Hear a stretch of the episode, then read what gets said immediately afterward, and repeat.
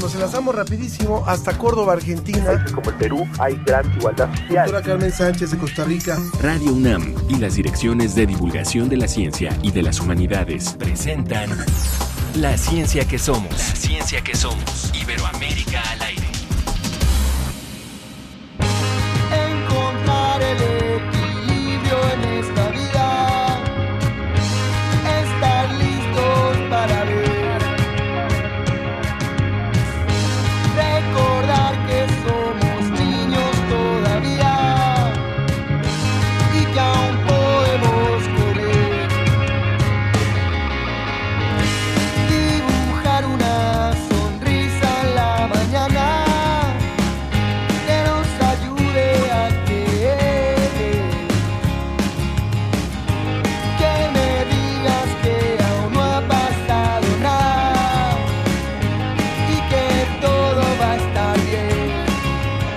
Qué bueno empezar con este mensaje hoy, la ciencia que somos.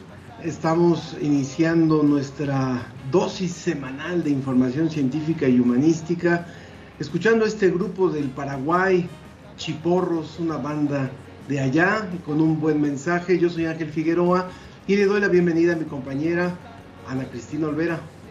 Ángel, me da muchísimo gusto saludarte esta mañana, ya de viernes por fin, y muy felices de tenerles toda la información de ciencia y humanidades. Y también les queremos recordar que aparte de escucharnos por la radio, en Radio UNAM y las diferentes estaciones que nos retransmiten, nos pueden ver, si quieren ponerle cara a esas voces, nos pueden ver en las transmisiones de Facebook. Estas se hacen a través de la página del programa de Facebook, así como el de Facebook de Humanidades Comunidad, Divulgación de la Ciencia UNAM y el Facebook de Ciencia UNAM. Ahí van a poder encontrar también mucha información de interés y utilidad sobre humanidades y ciencia, muchísima información. Vamos a escuchar un poco más de Cachiporros y le presentamos lo que tenemos para hoy.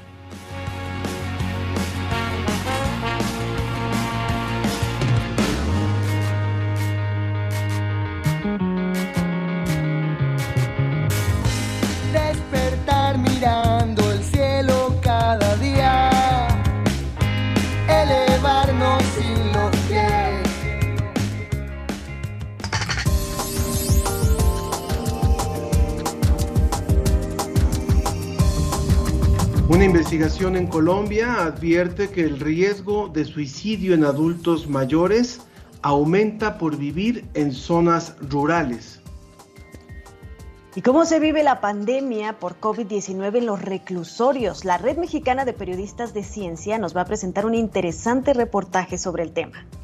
En la entrevista hablaremos acerca de los derechos humanos en materia de migración, todo un reto para México y una nueva resolución frente a la ley migratoria.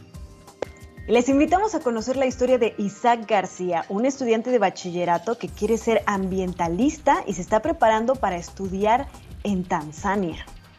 Bueno, pues su opinión, comentarios son muy importantes para nosotros. Recuerde que puede escribirnos al WhatsApp 55 54 06 57 62 55 54 06 57 62 o llamarnos al teléfono 55 56 22 73 27 55 56 22 73 27 Y si ustedes son más de las redes sociales, tampoco hay pretexto porque tenemos muchas en las que puede dejarnos sus comentarios. Sobre todo en Facebook La Ciencia que Somos y en Twitter arroba Ciencia que Somos. Volamos hasta Salamanca, ya está listo José Pichel. Desde España, El informe de la Agencia Iberoamericana para la Difusión de la Ciencia y la Tecnología, DICIT. con José Pichel.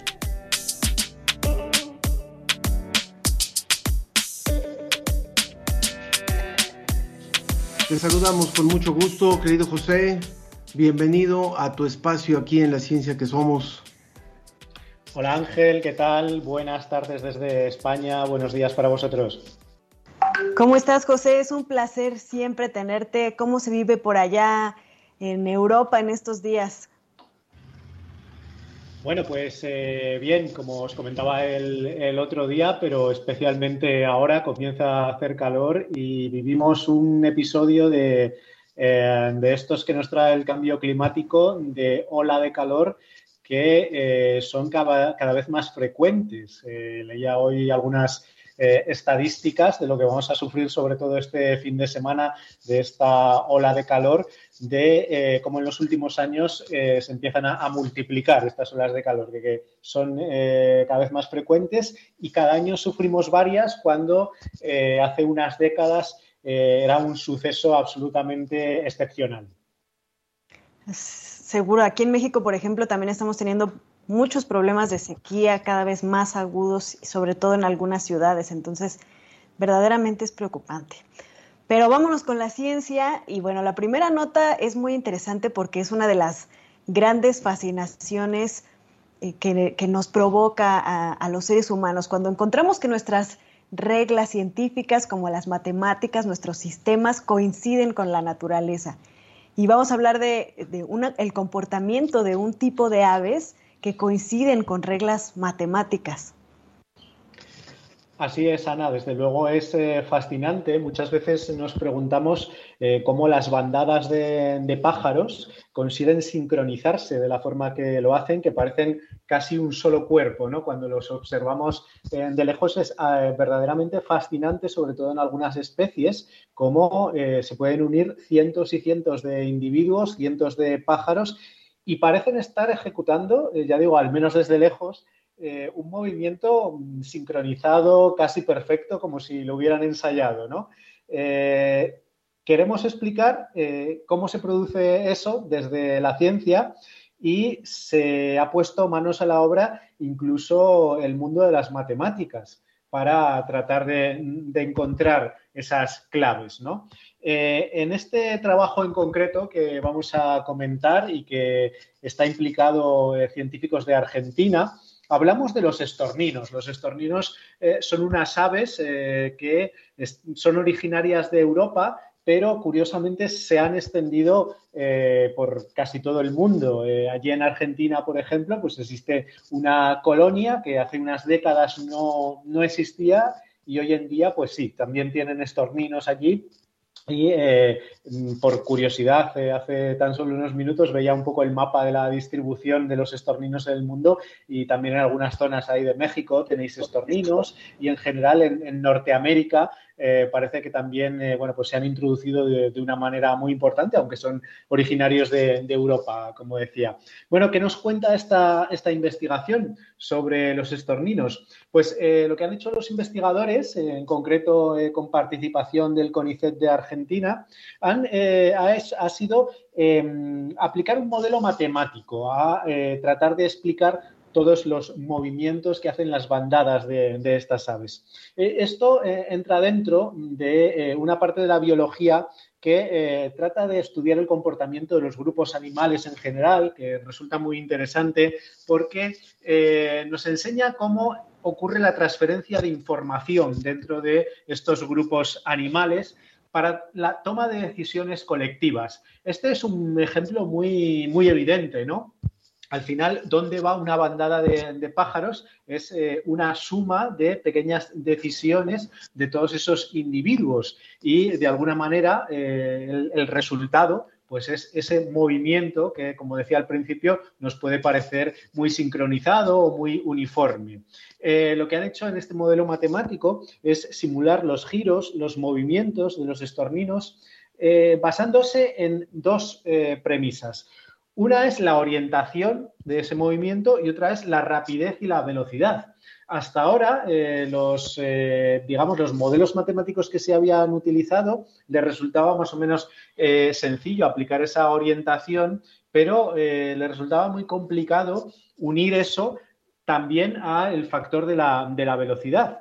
¿Cómo entender esos movimientos en el grupo y la influencia que puede tener un solo individuo?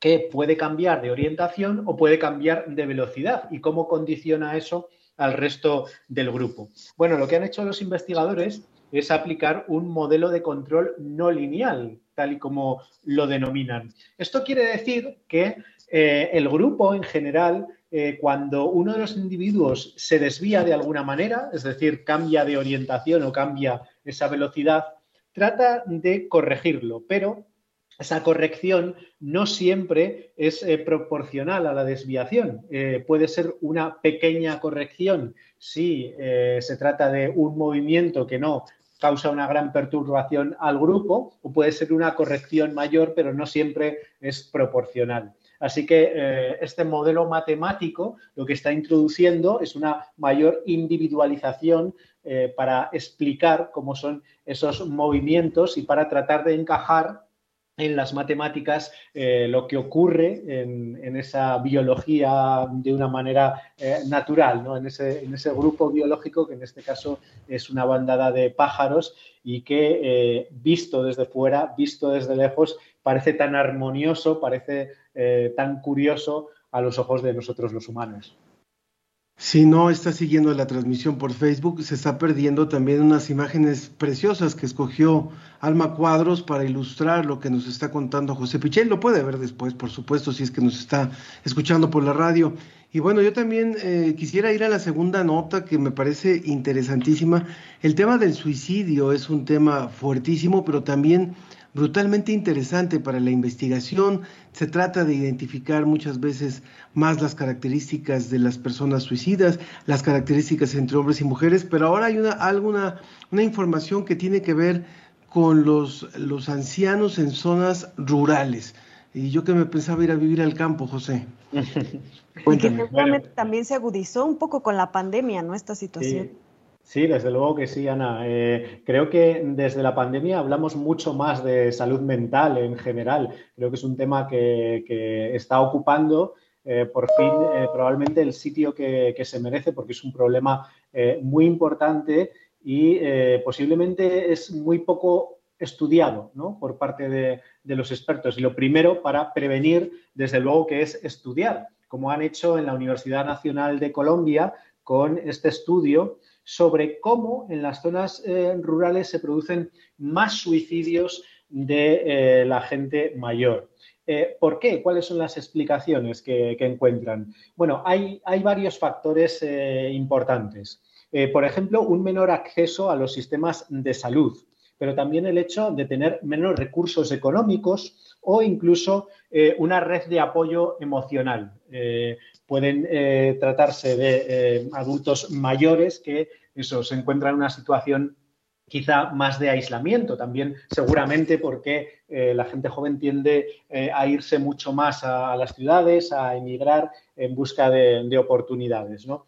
todo esto, como digo, por supuesto, tiene que ver con la salud mental, está muy asociado a problemas de, depresión, por ejemplo, pero también está asociado, según han encontrado en esta investigación, a enfermedades crónicas, es decir, eh, mucha gente el desencadenante que eh, tiene para ese suicidio es el padecer, eh, por ejemplo, fuertes dolores por algún tipo de, enfermedad, ¿no? Dolores extremos que empeoran muchísimo su calidad de vida y ese es uno de los grandes factores que explican esa decisión fatal.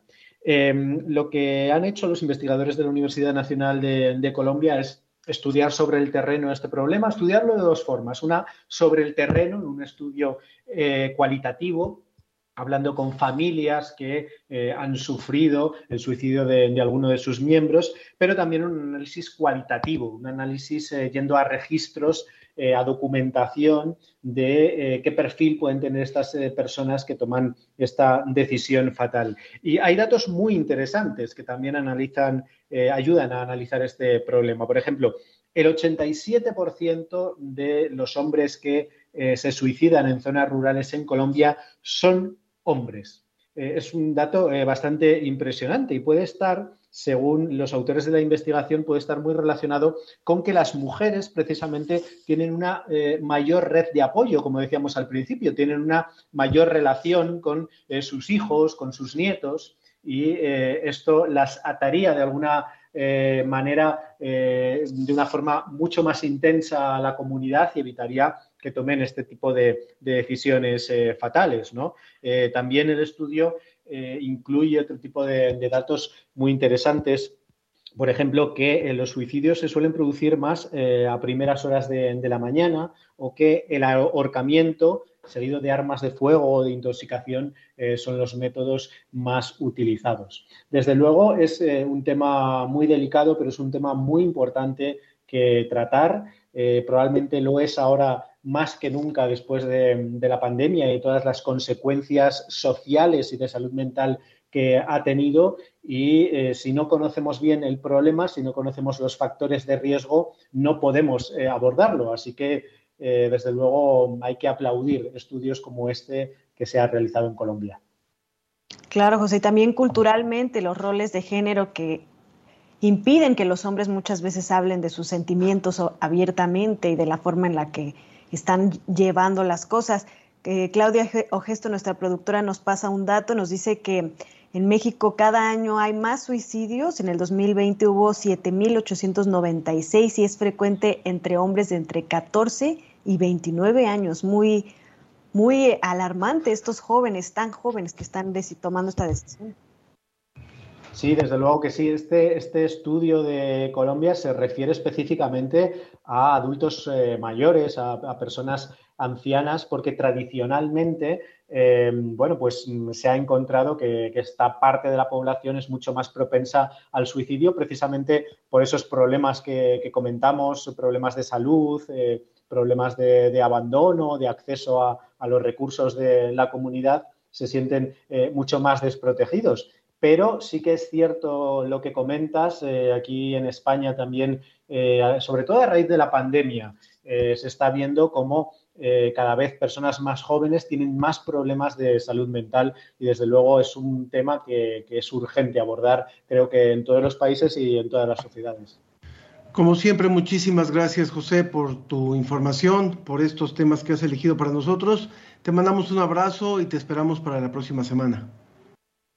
Pues muchísimas gracias, Ángel. Eh, ya sabéis que tenéis más información de la agencia DICIT en www.dicit.com, la agencia iberoamericana para la difusión de la ciencia y la tecnología. Y lo dicho, el próximo viernes más noticias. Excelente. Vamos con más información interesante porque las cabezas entre machos, nos referimos a las jirafas, vamos a hablar de las jirafas, las cabezas entre machos contribuyeron al alargamiento, esto según un análisis de fósiles de una especie girafoide que fue recién descubierta. Y es que el origen del cuello de las jirafas podría ser asociado con un comportamiento sexual. Con sus casi 6 metros de largo, las jirafas son los animales terrestres más altos entre las especies vivas. La explicación clásica sobre su largo cuello es que la, presión selectiva por el alimento había favorecido a los ejemplares más elevados, con cuellos más largos, que llegaban a hojas que no podían el resto de los herbívoros. Pero ahora este hallazgo de un fósil de un pariente cercano de la jirafa eh, refuerza otra hipótesis hasta ahora minoritaria, la selección sexual. Los machos de este jirafoide tenían una morfología de cabeza y cuello que los hacía únicos dándoles cabezas, eh, dándose cabezazos cuando competían. Y de esta manera, el elegante y largo cuello de las jirafas en realidad sirve como arma en la competencia de cortejo masculino y esta podría ser la clave del misterio evolutivo del cuello de las jirafas, Ángel. ¿Qué te parece? Son brutales esas, esas luchas entre, entre jirafas, machos, para conquistar o para quedarse con una, con una hembra. Es, es entendible porque puede ser esta la verdadera razón. Siempre pensábamos que era para alcanzar el alimento. En otras cosas, también otra información que se dio a conocer recientemente, se habla de que la pubertad ahora empieza antes y el inicio del desarrollo del pecho se ha adelantado un año en cuatro décadas. Los primeros signos de la pubertad, de la pubertad se adelantan de forma paulatina, sin grandes sobresaltos, pero la edad de inicio de esta etapa es cada vez más temprana y va usted a saber por qué. Las niñas de hoy empiezan a desarrollar el pecho, la llamada telarquia o aparición del botón mamario, primer signo de, pubertad, un año antes de lo que hacían sus madres, según un estudio internacional publicado en la revista JAMA Pediatrics. Los investigadores encontraron que la telarquia se adelanta una media de tres meses por década desde finales de los 70 del pasado siglo y apuntan a la obesidad y a los disruptores endocrinos externos como los causantes de este fenómeno. De manera que la menstruación, señal de culminación de la pubertad, también presenta un adelanto paulatino, pero mucho menos significativo. Los hombres suelen comenzar a partir de los 10 años y ellas, con el botón mamario, a partir de los 9 años. Pues muy, muy interesante esta información de cómo va evolucionando nuestra especie. Y otra información importante es, sobre todo para los que vivimos en grandes ciudades como aquí en la Ciudad de México, es que el ruido de los coches, de los automóviles, afecta el desarrollo cognitivo de los niños y las niñas. Un estudio con miles de estudiantes de colegios de Barcelona relaciona la contaminación acústica del tráfico con una menor capacidad de atención y memoria de trabajo. Los resultados de este eh, estudio recién publicado en PIOS eh, Medicine muestra que cuantos más decibeles, peor rendimiento cognitivo de los estudiantes. Este trabajo que debería ser repetido en otras ciudades y a lo largo del tiempo para ver los efectos a largo plazo, revela que los picos de ruido interfieren más que los niveles medios sostenidos. La investigación fue liderada por científicos de eh, IS Global y registró como sonómetros el nivel de ruido medido en decibeles en 38 escuelas de Barcelona, esta ciudad española. De acuerdo con María eh, Foraster, especialista en medio ambiente e infancia y principal autora del estudio, se trata del primer estudio que evalúa el impacto del ruido en la cognición de niños y niñas, medido tanto en el aula como fuera de la escuela. Así que mucho cuidado para las niñas y niños que viven en ciudades como esta. Bueno, pues está lista ya la Red Mexicana de Periodistas de Ciencia para colaborar con nosotros como lo hace con cierta regularidad. Adelante porque la cobertura de COVID-19 requiere ciencia.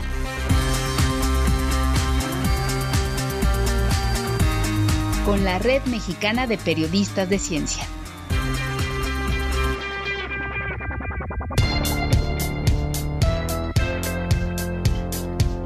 Le damos la bienvenida a Susan Iraíz. Susan Iraíz, ella es reportera de Tech Review y es integrante de la Red Mexicana de Periodistas de Ciencia.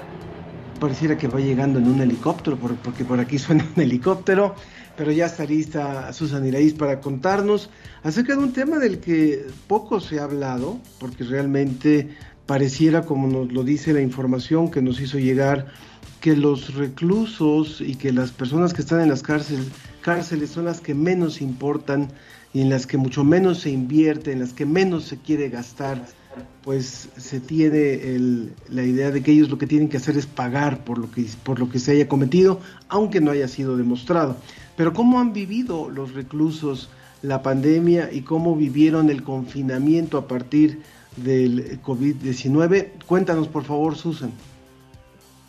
Hola, ¿qué tal? Un gusto estar aquí. Pues em, justo hicimos este reportaje durante el año pasado, durante las primeras dos olas de la pandemia. Eh, y pues México es uno de los que tiene un mayor número de muertes y de casos en, el caso de, las personas privadas de su libertad. Y este reportaje lo que habla es acerca de esa pandemia en confinamiento extremo. Nosotros eh, recordamos que pues vivimos ese confinamiento, ese hartazgo de estar encerrados en nuestras casas durante los primeros meses, pero para ellos, pues además de estar eh, eh, privados de su libertad, venía este confinamiento que era un doble confinamiento, por eso le llamamos eh, un confinamiento extremo que también, pues, contribuye ¿no? a que su sistema inmune también bajara en muchos de esos sentidos. Eh, eh, hablamos con sociólogos, con psicólogos, con expertos en, en, neurogenómica, en justicia, en derecho y en epidemiología para entender cómo funcionaba su sistema inmune y cómo lo estaban viviendo ellos. Bueno, la primera, eh, la, primera cosa pues es que esta privación social de, de que los reclusorios como que limitaron el acceso a visitas fue uno de los primeros golpes que tuvieron estas personas y, y nos contaban los especialistas que esta privación social es el único castigo que doblega a, cualquier persona, ¿no? Además de que pues ya cumplen esta pena, cualquier cosa que viene extra además de eso, pues es una vulneración a sus derechos humanos. Em, también nos contaron eh, lo que sucedía dentro del reclusorio Oriente, que era el caso del dormitorio 1, que es, eh, era el lugar en donde, a donde enviaban a todos los sospechosos o enfermos por COVID-19 y pues que es, es, un lugar muy pequeño, ¿no? Donde el hacinamiento era muy extremo, un lugar de 25 metros cuadrados, donde convivían con un montón de personas enfermas o sospechosas y donde ellos mismos decían que si no estaban enfermos, pues ahí, ahí tomaban el virus, ¿no? Eh, también hablamos de la salud mental, cómo nos afectó, pues si nos afectó a nosotros fuera de, prisión, para ellos eh, los especialistas hablaban que, que esas... Eh, esos problemas de estrés, de depresión, de ansiedad, eh, pues se duplicaban o se triplicaban en el caso de ellos y pues eh, sabemos que eso vulnera el sistema inmune, los hace más vulnerables al virus y además pues estos, todos estos componentes de la salud mental pues son enemigos del sistema inmune, eh, modifican cómo funciona nuestro cuerpo pues disminuyen eh, nuestra, nuestra capacidad de, hacerle frente a un virus. Pero al mismo tiempo también las circunstancias en donde vivían, por ejemplo, eh, el, no tener ventanas, pues hacía que hubiese una mayor eh, ventilación y eso permitía que pues jugara un poco a su favor esa situación. También, pues, el que han estado constantemente expuestos a virus y a bacterias también mejora su sistema inmune. Y bueno, ellos hacen ejercicio para pues sortear estas exigencias de la reclusión. Nos comentaban los especialistas que este es hacer ejercicios, de tener esa actividad física, sí marcaba una diferencia porque pues eh, hacer ejercicio al aire libre y todo esto, pues eh, les provee de vitamina D, lo que podía pues ayudar a, a, mejorar esa pues, ese, pues, esa reclusión, ¿no? También eh, pues hablamos acerca de, ese mapa del sistema inmune de los reos y de cómo pues las autoridades realmente los olvidaron, ¿no? O sea, eh, limitaron las visitas, que era su provisión, su sistema de, abastecimiento dentro de las familias, y cómo eh, también los dejaron hasta atrás de la cadena de, de, vacunación, ¿no? Justamente esa sería mi pregunta, Susan. Por el, en países como México tuvimos un acceso pues mucho más limitado que en otros países o hemos tenido a pruebas y a vacunas. ¿Qué pasó en esos casos específicos o bueno, más bien en este caso específico del reclusorio con las pruebas y con las vacunas? Bueno, eh, en primer lugar, eh, ellos me comentaban que las personas que llegaron al dormitorio 1, eh, hablamos con uno de los sobrevivientes del dormitorio 1, donde desgraciadamente pues fallecieron bastantes personas. Em, al, al, tener, al no tener contacto con su familia, al no, no poder pues tener contacto con ellos, su familia se preocupó y, y metió una denuncia a, a derechos humanos a la comisión y fue como hicieron las primeras pruebas en el dormitorio 1, pero nunca dijeron los resultados, ¿no? Se hicieron, pero nunca se dieron los resultados a, ni a ellos ni a sus familias, pero gracias a eso pudieron salir del dormitorio 1 los sobrevivientes que estuvieron ahí.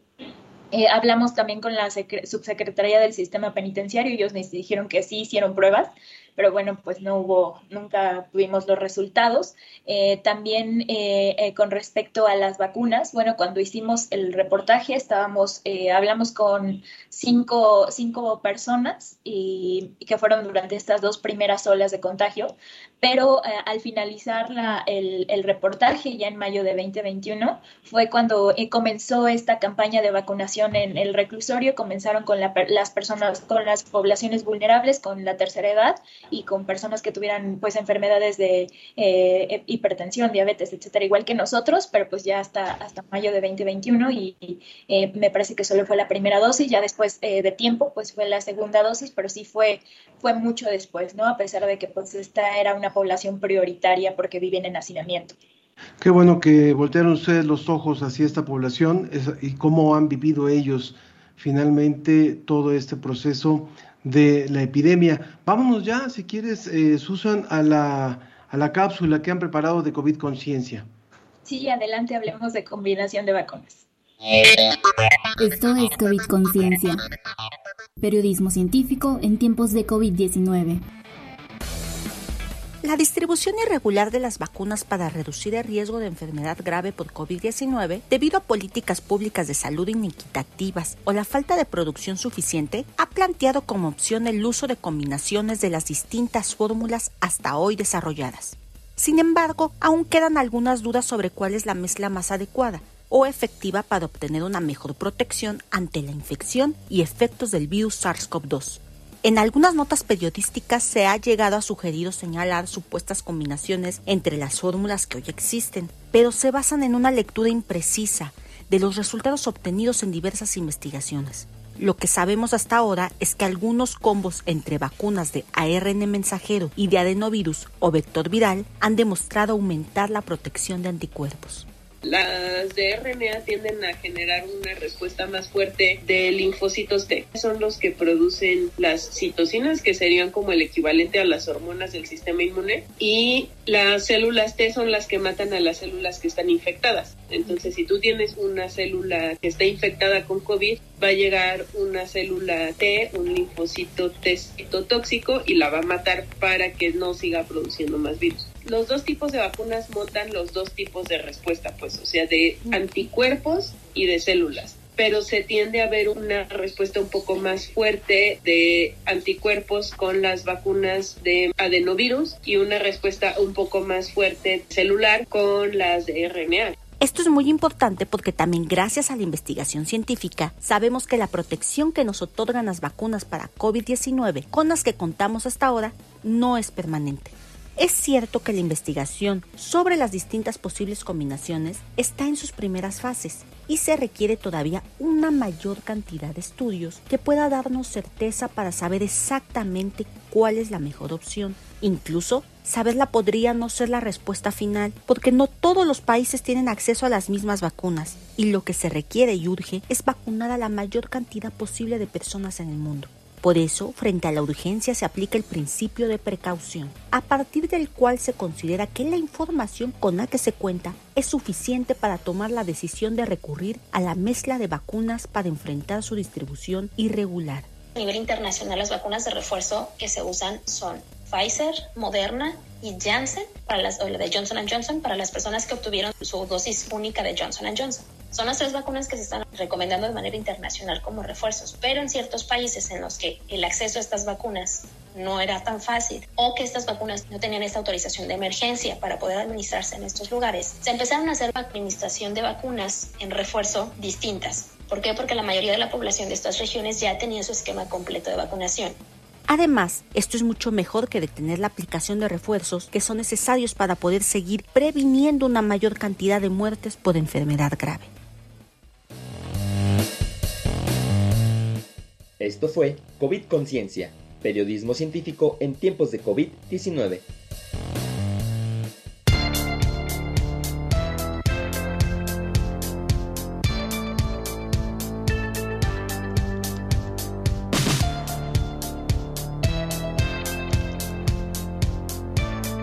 Gracias a la Red Mexicana de Periodistas de Ciencia que nos trae estos interesantes temas tanto de, eh, obviamente, cómo han vivido los reclusos la pandemia de COVID-19 y esta información muy importante de la combinación de vacunas que nos preocupa a todos los que nos han combinado las vacunas.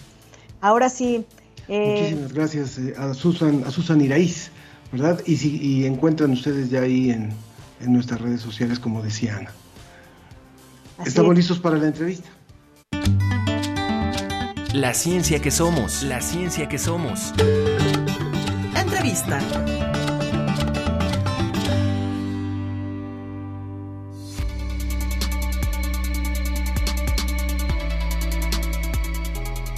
Yo migré hacia Estados Unidos con mis padres y con algunos tíos y hacia Sonora porque no teníamos recursos económicos. Viajamos en el desierto y donde hacía calor y en las noches hacía frío, donde escuchábamos ruidos extraños y el agua se nos acababa y la comida igual. No logramos llegar a Estados Unidos porque nos agarró la migra. Nosotros nos sentimos siempre el día a día ansiosos porque no sabemos qué va a pasar mañana. Entonces sí, es bien estresante estar sentado esperando a ver qué te, qué te dirán, si te deportan de tu país o qué, qué pasa? Muchos nicaragüenses estamos retenidos acá desde hace seis meses, siete meses, ocho meses. Tenemos tiempo de estar encerrados acá. Ya no podemos más. Acá no tenemos trabajo, no podemos vivir. En nuestro país mucho peor. Así que necesitamos salir de acá para poder alimentar a nuestra familia, a nuestros hijos.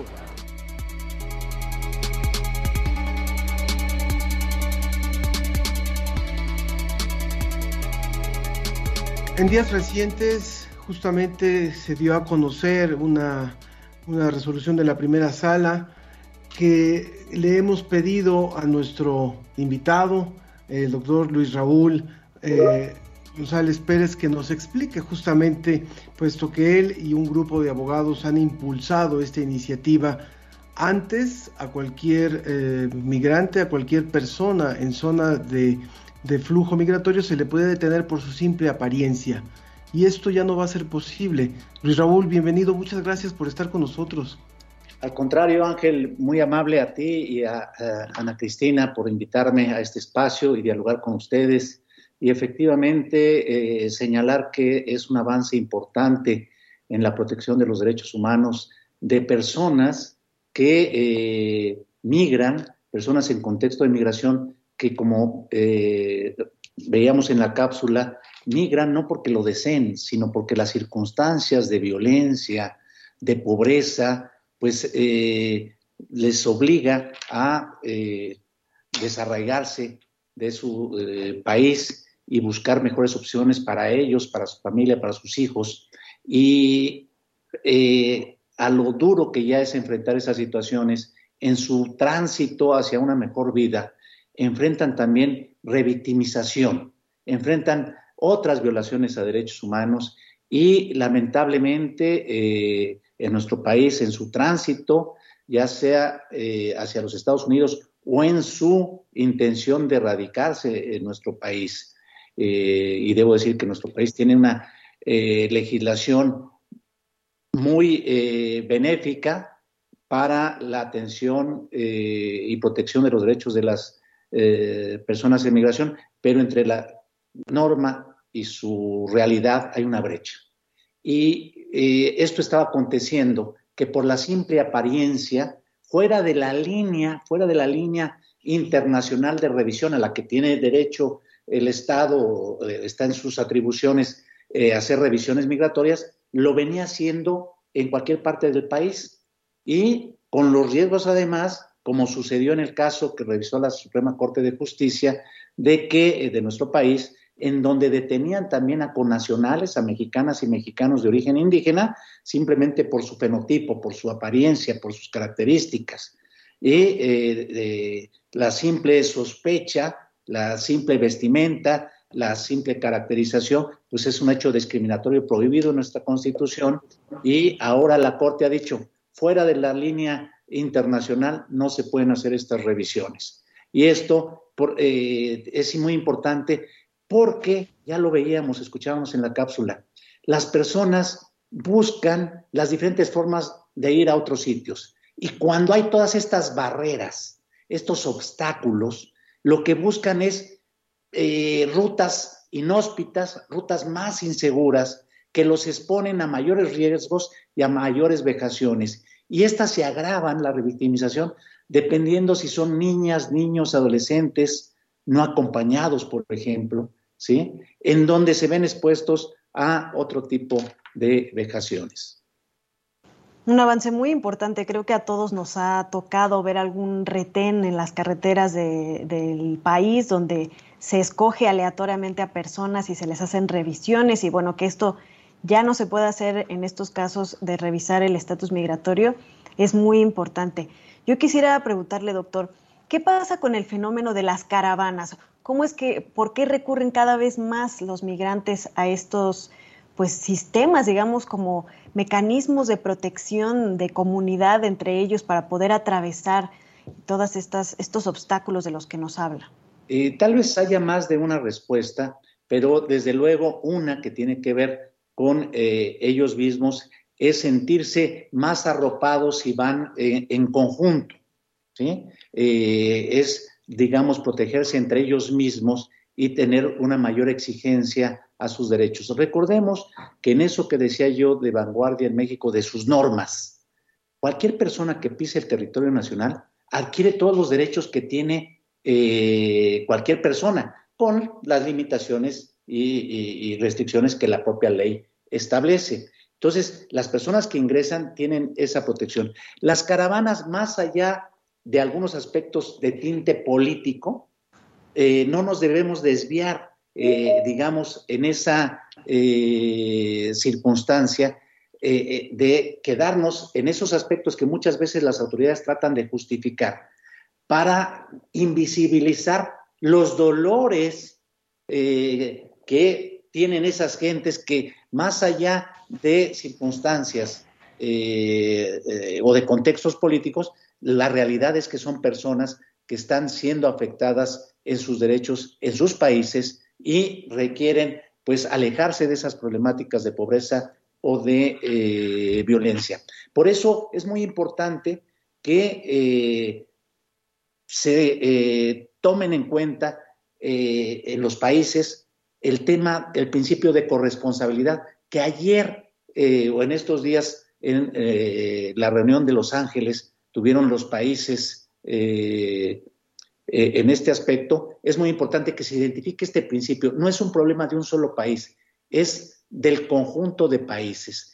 Ya desde los acuerdos de París se hablaba de esta corresponsabilidad. Ya, o sea, es muy importante que los países asuman sus responsabilidades de manera conjunta y que, desde luego, es muy importante que, se, que fluyan recursos a los países de donde emigran las personas, pero en tanto sucede y se alcanzan esos objetivos para eh, evitar que eh, se eh, desplacen de, de, sus territorios, pues tiene, tiene que haber un rostro en la política migratoria de todos los países humanitario no se tiene que anteponer una política de seguridad por encima de lo que es la protección a la dignidad de las personas. Estamos hablando con el doctor Luis Raúl González Pérez, quien es coordinador del Programa Universitario de Derechos Humanos de la UNAM y fue presidente de la Comisión Nacional de los Derechos Humanos. Y nos interesaba muchísimo también atender las llamadas del público y los comentarios. Eh, Jorge Morán decía, pregunta cuánto ha crecido la proporción de migrantes a nivel mundial y por zonas, no sé si, si pudiéramos tener este dato. Y Xochitl Arellano dice, también se detenían y deportaban a mexicanas y a mexicanos afrodescendientes. Eh, a través de un mensaje telefónico, Sergio González de Tláhuac dice qué opinión tienen los eh, acerca de las dos profesoras colombianas que no permitieron que ingresara a México, venían al Congreso justamente de Claxo y migración no les permitió la entrada. Bueno, son varias preguntas, la, que les dé tiempo de contestar, doctor. Muy rápidamente para responder a todas, empiezo por la de eh, las mexicanas y mexicanos en riesgo de ser deportados y tiene que ver con la resolución de la Suprema Corte de Justicia que la clínica jurídica del Programa Universitario de Derechos Humanos junto con un, un eh, una organización eh, de la sociedad civil, impulsaron este litigio estratégico en donde se trata del caso de cuatro eh, mexicanas y mexicanos, dos eh, mujeres, dos hombres, que eh, siendo nacionales se les pidió que se identificaran, se identificaron como mexicanos, no estando obligados a hacerlo porque podemos transitar en este país de manera libre sin, digamos, necesidad de acreditar pero eh, la autoridad migratoria no les reconoció sus papeles, los tuvieron una semana retenidos en la estación migratoria con el riesgo de deportarlos y lo que hace la resolución es evitar estas revisiones eh, aleatorias, arbitrarias, eh, fuera de la línea de revisión.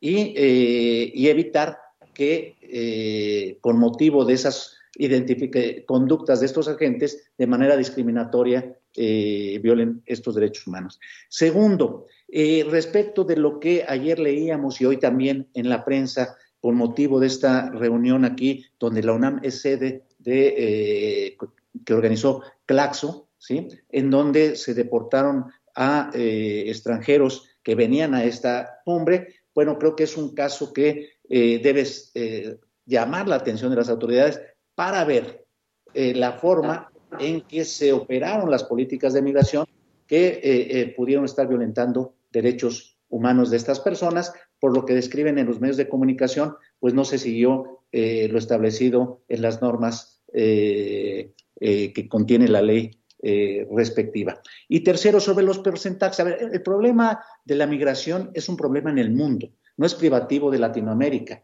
Estamos viendo las diferentes causas, ahora por la guerra entre Ucrania y Rusia, eh, que reprochamos, eh, pero que ha generado cerca de 5 millones de eh, migrantes, mujeres y hombres y niñas y niños en la migración o el tema muchas veces de los desastres naturales provoca esto. Eh, en Europa se enfrenta eh, problemas también muy fuertes en el tema de migración y por eso hablaba yo de los acuerdos de París. Los acuerdos de París son acuerdos alrededor de la ONU. Los acuerdos de Los Ángeles tienen que ver con la región de América.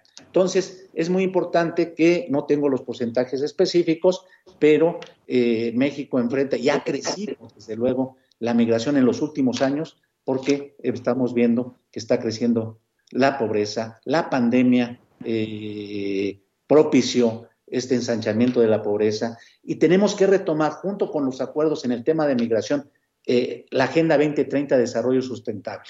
Es decir, y ahí está el tema también de la población en contexto de migración. Y el primer objetivo que eh, tiene esos 17 objetivos de la Agenda 2030 es combate a la pobreza y el segundo es la suficiencia alimentaria, que hoy se vieron más afectadas con motivo de la pandemia, pero también tenemos que revisar la política pública de los diferentes gobiernos para eh, realmente atender estas problemáticas de raíz y que la crisis climática también va a agudizar mucho más y va a haber muchos migrantes eh, cada vez más por la crisis climática. También tenemos otro comentario aquí de Amina Zapata que nos dice justamente eh, con respecto a lo que usted comenta, doctor, que el tránsito de inmigrantes indocumentados continúa como una herida sin sanar. Los gobiernos de cada país pueden limitar el ingreso si así lo deciden. Pregunta, ¿qué es lo que hace la ONU respecto de este fenómeno en Latinoamérica? Y dice, México, una vez que Trump le presionó con permitir el tránsito de personas que salen de sus países de origen, cambió de actitud. Dice, estoy consciente que no corresponde al gobierno mexicano solucionar las carencias de los vulnerables que migran de manera forzada. ¿Qué hacer? ¿Qué podemos hacer como ciudadanía? Bueno, uno, primero precisar que no son las personas o los sectores o los eh, grupos los vulnerables, son las condiciones y las barreras que les ponemos a estas personas. Y segundo, eh, la época Trump es una época que debemos de reprochar, porque además eh, al tránsito de nacionales de otros países por México, o sea, nuestros países de origen, tránsito y destino, se agregó el de retorno en esta política americana de que México fuera el país donde se asentaran mientras los Estados Unidos, con el tiempo que tuvieran para resolver, pues eh, analizaran la petición de refugio. Entonces, eh, la política de Trump que dejó raíces y que no ha podido erradicar el gobierno de Biden y que presiona a la política de México y que además impuso, ¿sí? Eh, como principio la seguridad en los Estados Unidos, mandando la Guardia Nacional al sur de, de los Estados Unidos, frontera norte de nuestro país, pero también eh, lo eh, inadecuado de nuestra política interna, en mi opinión, ¿sí? de también mandar nuestra Guardia Nacional a la frontera sur en el sentido de contención. Eh, y repito, quien entra a territorio nacional goza de esos derechos. Decía yo los acuerdos de París, pero preciso, son los acuerdos de Marrakech. los acuerdos de París tienen que ver con lo que usted decía Ana Cristina, del medio ambiente. ¿sí? Efectivamente, el medio ambiente y es un tema también que propicia esta circunstancia de calentamiento de la tierra, eh, los suelos que se ven erosionados y que influyen en eh, los alimentos, es un factor más que también en la reunión de Los Ángeles que acabamos de ver, pues hay acuerdos importantes y lo que los países ahora sí, en los acuerdos de país se han comprometido es a reducir precisamente ese calentamiento y ahí es muy importante las energías limpias para que eh, podamos contribuir, ojo, al desarrollo sustentable, que quiere decir pensar en el presente de nuestra generación, ojo, pero dejar atrás el egoísmo de no pensar en las generaciones futuras. Estimado Luis Raúl González Pérez, coordinador del Programa Universitario de Derechos Humanos de la UNAM, expresidente de la Comisión Nacional de Derechos Humanos, muchas gracias. También por ahí te dejo un saludo, Paulina Trápaga, al igual que al equipo de la ciencia que somos. Y pronto, pronto eh, esperamos tenerte nuevamente para poder seguir conversando sobre estos temas. Gracias Ángel, gracias Ana Cristina, y gracias al saludo cariñoso también para eh, que le devuelvo a Paulina. Muy bien, muchas gracias. Vamos rápidamente, Ana. Así es, vamos con nuestra siguiente entrevista. Vamos a conocer precisamente a un estudiante ambientalista que tiene una misión muy importante por cumplir. Está con nosotros ya por aquí conectado Isaac García. Él es un estudiante que nos va a contar de toda una hazaña, es estudiante del bachillerato en la prepa 6 de la UNAM, pero además es becario de colegios, colegios del mundo unido y se va a ir a estudiar a Tanzania. Isaac, cuéntanos un poco al respecto.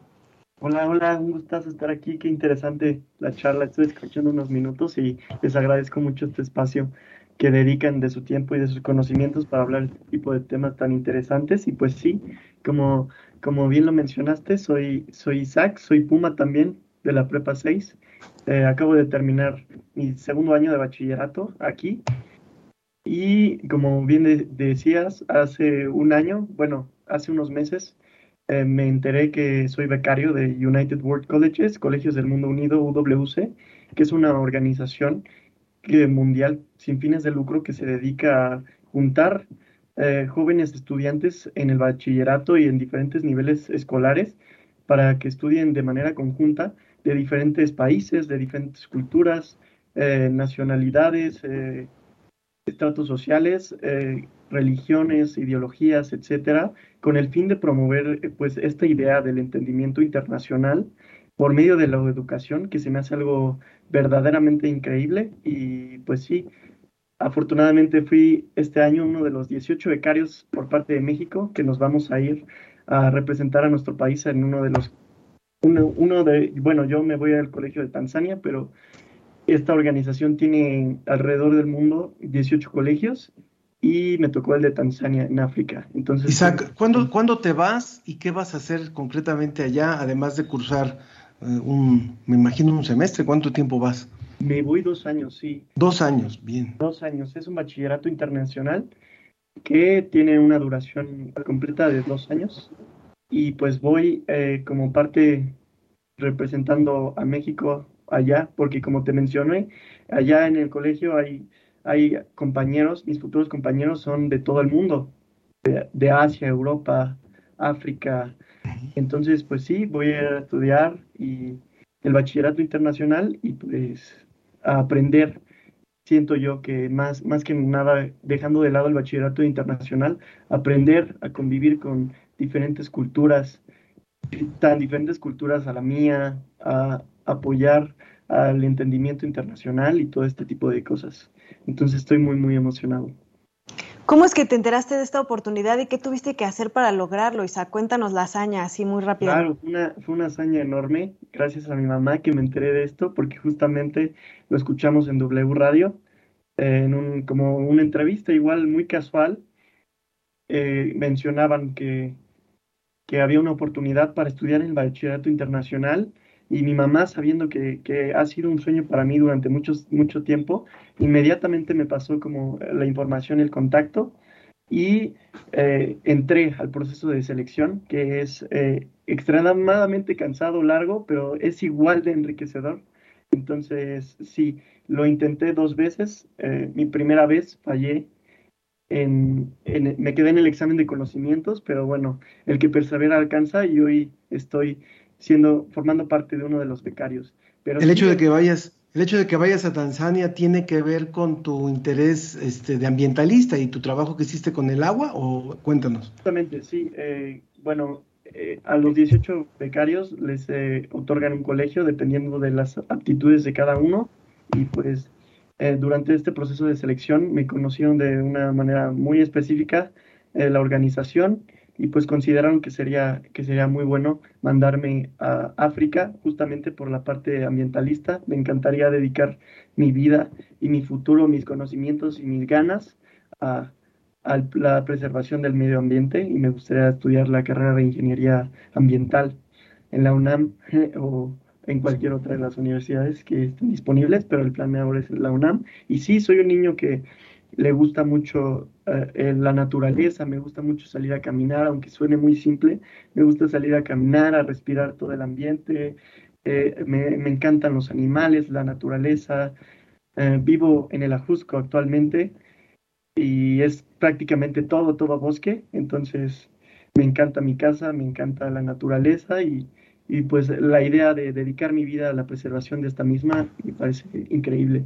Te quiero proponer algo, perdón, este, Ana. Eh, vas a tener tu computadora ya y vas a tener conexión a internet, la necesitas. Claro, claro.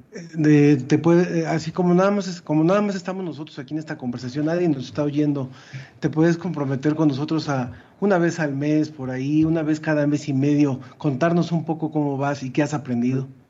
Sería, sería un honor, sería un Ah, honor. Ya está, basta, ya está, eres nuestro corresponsal en Tanzania a partir de que vayas por allá. Perfecto, muchísimas gracias. Te deseamos mucha suerte y nos hablamos para ponernos de acuerdo sobre esa, ese- esa posibilidad de tenerte muy frecuentemente y seguir aprendiendo a través tuyo de toda esa experiencia. Vámonos con la cápsula de One Radio y así despedimos hoy la ciencia que somos. Muchas gracias, Isaac. Gracias a ustedes por el El mayor de los éxitos, Isaac. Muchas gracias. Y a todo el equipo que ha hecho posible este programa. Guam al minuto.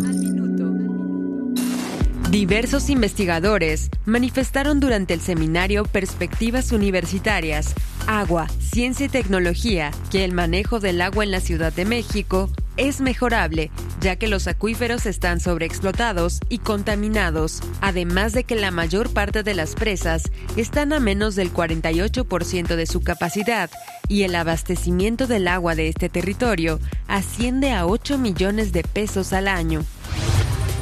Actualmente, ya no es posible plantear una economía basada en la extracción y en el agotamiento de los recursos, por lo que es preciso reutilizar los bienes y minimizar el impacto ambiental, garantizando la salud de los ecosistemas y los derechos humanos al agua y al saneamiento. Bajo esta perspectiva, los especialistas proponen el tratamiento del agua en vez del bombeo, reduciendo el aporte del sistema Kutsamala hasta un 75% y disminuir la extracción de los pozos para mantenerlos en el mismo nivel, utilizando tecnologías e infraestructuras hidráulicas amigables con el medio ambiente.